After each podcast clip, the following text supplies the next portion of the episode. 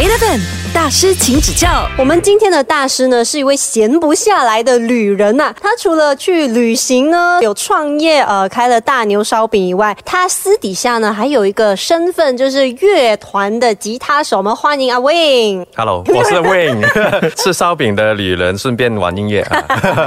哎，所以那个音乐是你玩很久的一个兴趣爱好，也算职业吗？呃，不是职业，绝对不是职业，因为嗯吃不了饭。OK 我们的乐团里面有四个人，我们四个人都不是专业的音乐人呢，我们都是因为 hobby 而走在一起，就比较想认真一点去玩这个 hobby 的感觉，就好像你每个礼拜要去打百明灯，然后得空想要去参加比赛的那种感觉咯。哦，所以你们是真的有定讲说一定要在哪一天见面，然后大家一起来练，一起来玩音乐。嗯就大家在 group chat 讲，哦，我这天得空哦，你得不得空啊？哦，我又得空哦，就在一起玩哦。如果不得空就不玩哦。不是每一个人都可以坚持自己喜欢的东西那么久的、哦，而且愿意花时间，你想看工作已经这么累了，然后甚至有一些是已经有家庭的，是吗？嗯，就只有我还没家庭，有家庭，其他都有家庭，还在那边骑脚车。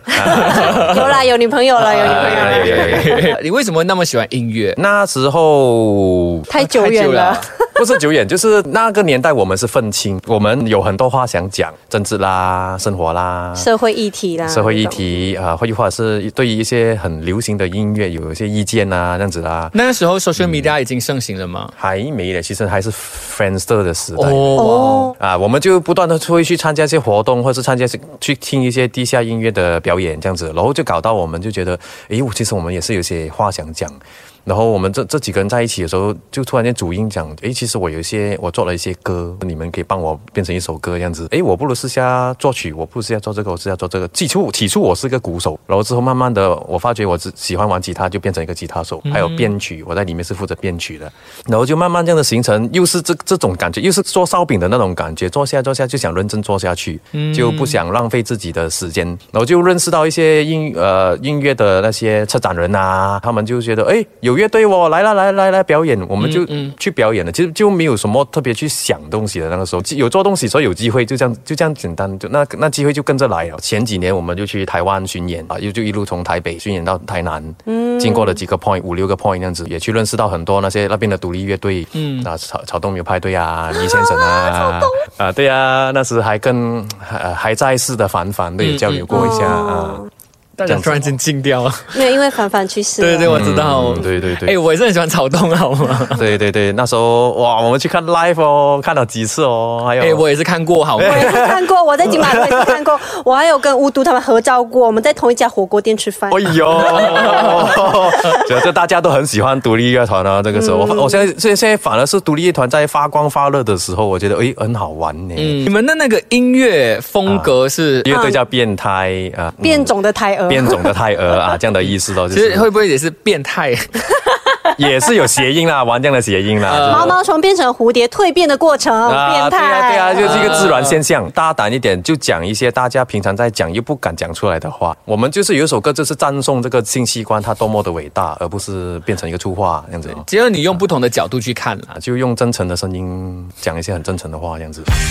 Eleven 大师，请指教。对于做音乐这件事情，而且又是你们这么样子的一个 style，你觉得会辛苦吗？呃辛苦的东西就是要找 platform 来表演，从失望慢慢去到几乎绝望吧。现在就是觉得你要表演就只能够去台湾，在这里几乎都已经没有什么乐队会陪你一起玩。现在我接触到的中文乐团，有些就是 cover 很多歌，但是本身却没有写歌。没有自己的创作。创作 OK 有创作也不多，也没有把它说把它变成一个 album，然后再去巡演的感觉、啊。我是在讲独立乐团的那一边，哦流行乐团的话就就还蛮 OK 的啦，还是有听到啦。有听到有听到啊哎，就比如说啊，你们这种非常有态度的啊。乐团，你们会不会看不起流行乐团？不会讲看不起，就是反而有时会觉得，尤其是有时你认识里面的乐手，会呃替他觉得有少少遗憾，不或不是遗憾，就是其实他们也是有东西要讲，嗯，他们不能讲。嗯，他们经过一些平台不能讲，然后呃不能去自由的去做自己的创作。你可以看到有些乐手，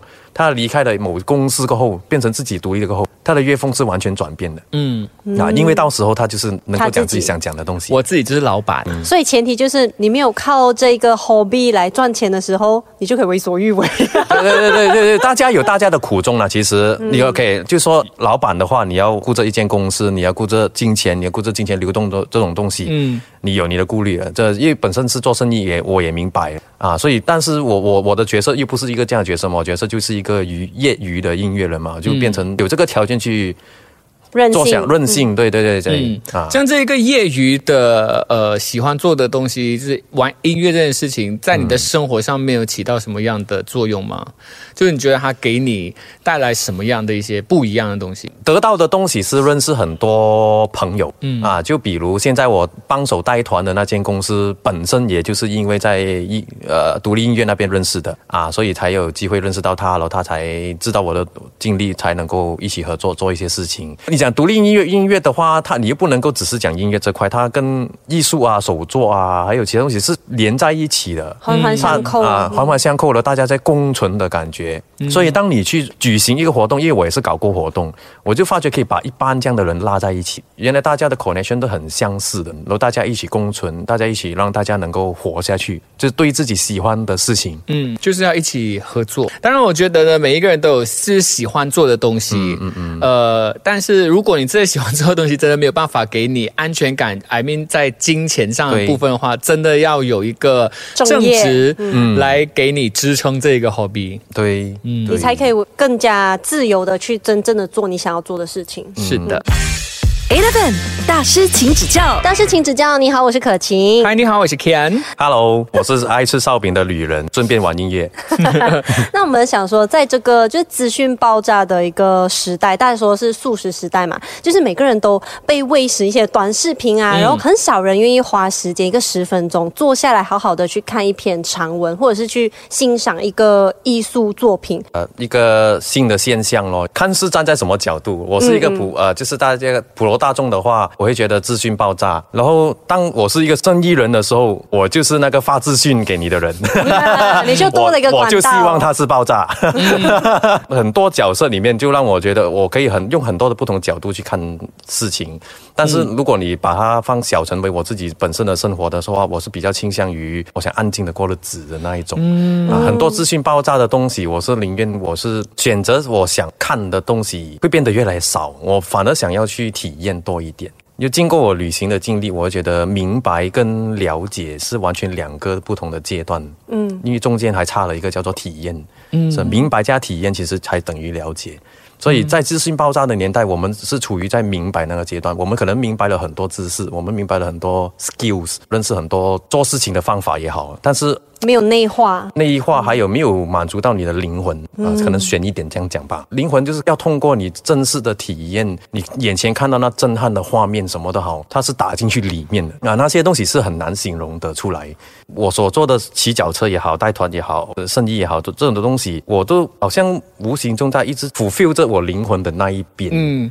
其实我觉得呢，这个是现在这整个社会的人都要去，或者是开始觉醒的一个地方。灵命觉醒。对对对，因为大家都太快了，快有时候快到你完全会不知道你自己到底在做什么，或者是我做这些东西是为了什么。就大家都迷失在那个追求的过程，可是不知道自己真正想追的东西到底是什么。对啊，你在刷刷刷刷刷，哎，半个小时就这样过了，有时候就这样子。就可能因为你经历过了，就是让你非常震撼的，比如说呃，整个族群，还再加上他们的这个动物的大迁徙。嗯嗯，几千只的动物在那边走，哎，这是我们平时都没有办法想象得到的一个画面，就在你眼前这样子过的时候，它当然会直接进到你最里面的，然后你开始想说，生命到底是什么？对啊，然后喂，在这个时候，我可能在马来西亚，可能在一个地方在做着，可能喝着 d a t a r 但是这帮人在做着这样的事情。